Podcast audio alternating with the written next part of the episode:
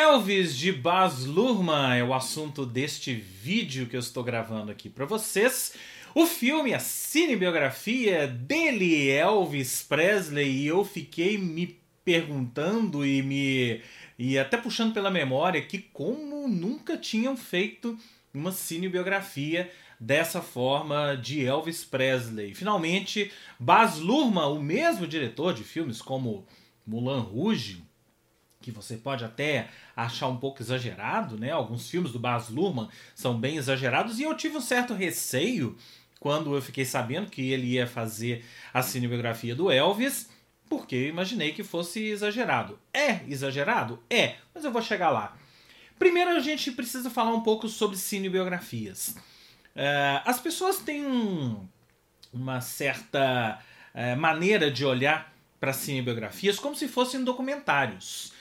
A cinebiografia não é um documentário, não, não retrata a vida do artista em questão, no caso aqui um músico, fielmente como ela aconteceu, ou como ela, ou pelo menos como os livros contam que ela aconteceu. A cinebiografia é uma visão do artista, no caso o diretor Baz Luhrmann, que é também coautor do roteiro, sobre aquele artista.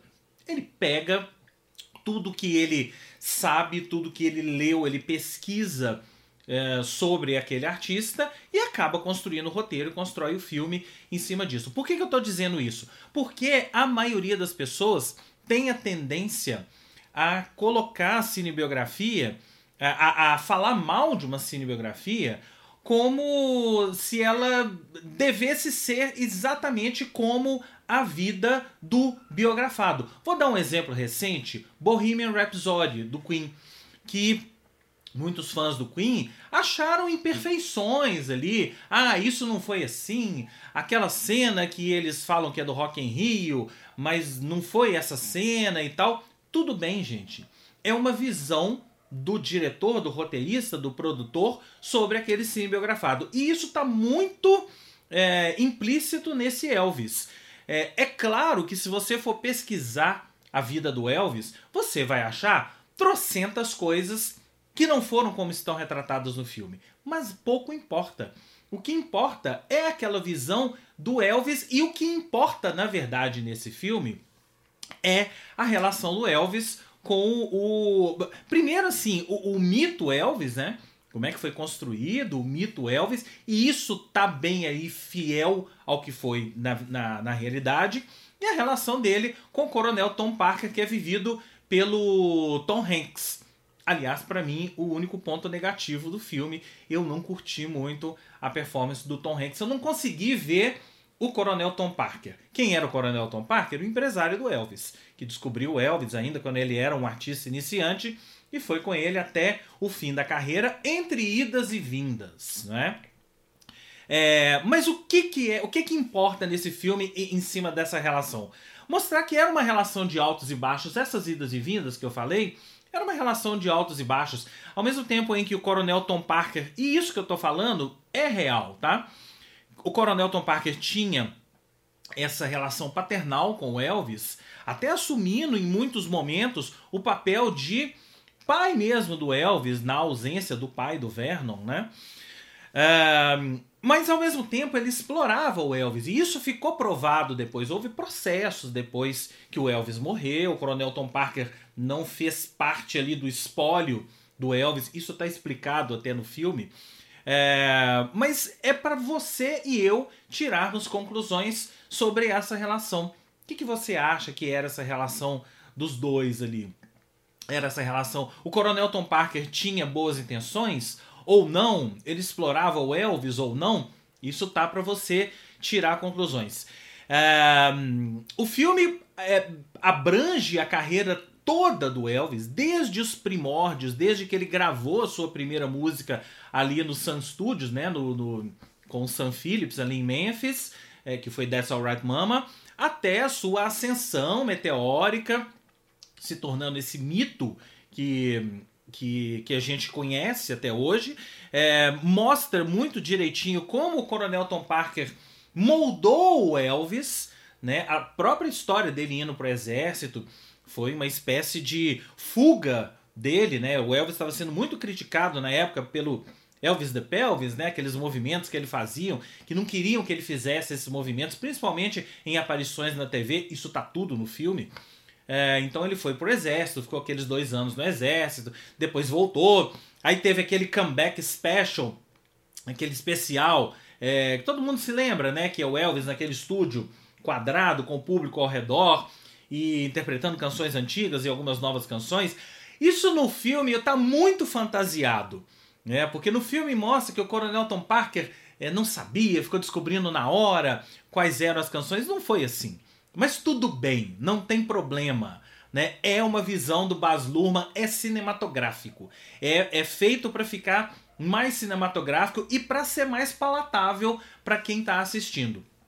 Outros pontos positivos. Gostei muito da trilha sonora. Né? Eu vou falar do, do Austin Butler daqui a pouco. É, gostei muito da trilha sonora. É, ela mescla as canções originais do Elvis com reinterpretações feitas por artistas atuais. Então, de repente, você tá lá numa cena ali na década de, de 60 e você tá ouvindo um rap tocar, uma batida diferente, né? E todos os filmes do Baz Luhrmann têm essa coisa com a música e a música é, é quase que presente o tempo todo, né? E outra coisa, os filmes são muito rápidos. Rápidos no sentido de super cortados, né? Uma edição uh, frenética e muita coisa acontecendo na tela, artes né, de, de, de, coisas acontecendo na tela e vai virando e vai girando, enfim. É um. É quase que um tornado de coisas acontecendo ali na tela. Uh, mas eu achei legal porque ele conseguiu colocar em poucas, em 2 horas e 40 mais ou menos, a carreira do Elvis toda. Deixou algumas coisas de fora? Sim. Achei legal também que ele deu uma importância muito grande para aquela final, a fase final do Elvis ali em Las Vegas, contou como aquilo aconteceu, as idas e vindas e ali as rusgas dele com o, o, o Coronel Tom Parker, né, o empresário. Porque normalmente essa é uma fase do Elvis que é deixada meio em segundo plano. Ah, é o fim de carreira do Elvis. Ninguém se interessava mais. Aquele artista velho. Não. No filme mostra como essa fase foi realmente importante para criar o mito Elvis. Por fim, não poderia deixar de falar de Austin Butler, o ator que interpreta o Elvis. Em determinados momentos, eu confesso para vocês que eu tive dúvida se era. Eu, eu cheguei a pesquisar, mas eu não achei isso ainda. Eu tive dúvida se era o Austin Butler interpretando o Elvis ou se era o Elvis com uma espécie de. com um deepfake. Será que eles colocaram o rosto do Austin Butler em algumas cenas reais? É tudo tão bem feito para que você. É muito bem feito para que você fique com essa dúvida. Para que você misture ator e personagem real. No final do filme, sim, tem as cenas originais do Elvis, blá blá blá, aquela, aquela coisa toda. Mas durante o filme, em determinados momentos, eu fiquei com essa, essa impressão tamanha é a importância e a força da performance do Austin Butler. Nasce uma estrela.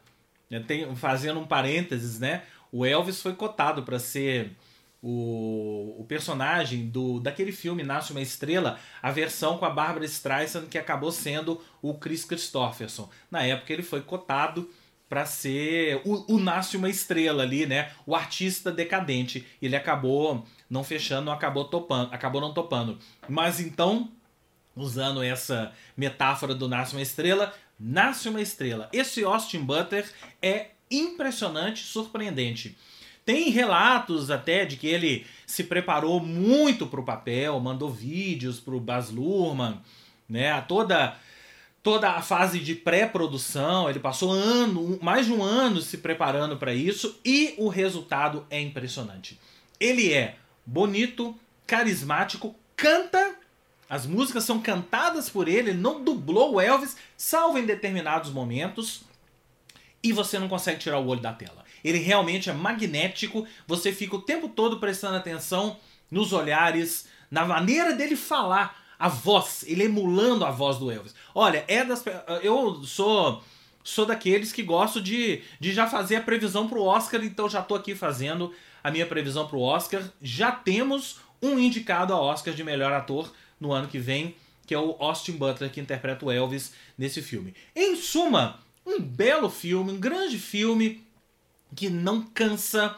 É, a maneira do Baz, super bem dirigido pelo Baz Luhrmann, e a maneira dele dirigir filme é, é, fei, é, é, é exatamente para não te cansar, para cortar as coisas, fazer aquela edição super rápida para você não ficar. São poucas as cenas em que você realmente, em que tem realmente planos longos. Os planos são curtos, é, entrecortados às vezes por artes e várias coisas acontecendo na tela. Já falei isso para não te cansar. São 2 horas e 40 que você não vê passar. Então assim, um dos belos filmes de 2022 em cartaz nos cinemas essa semana, Elvis de Baz Luhrmann e eu quero ver até de novo, hein?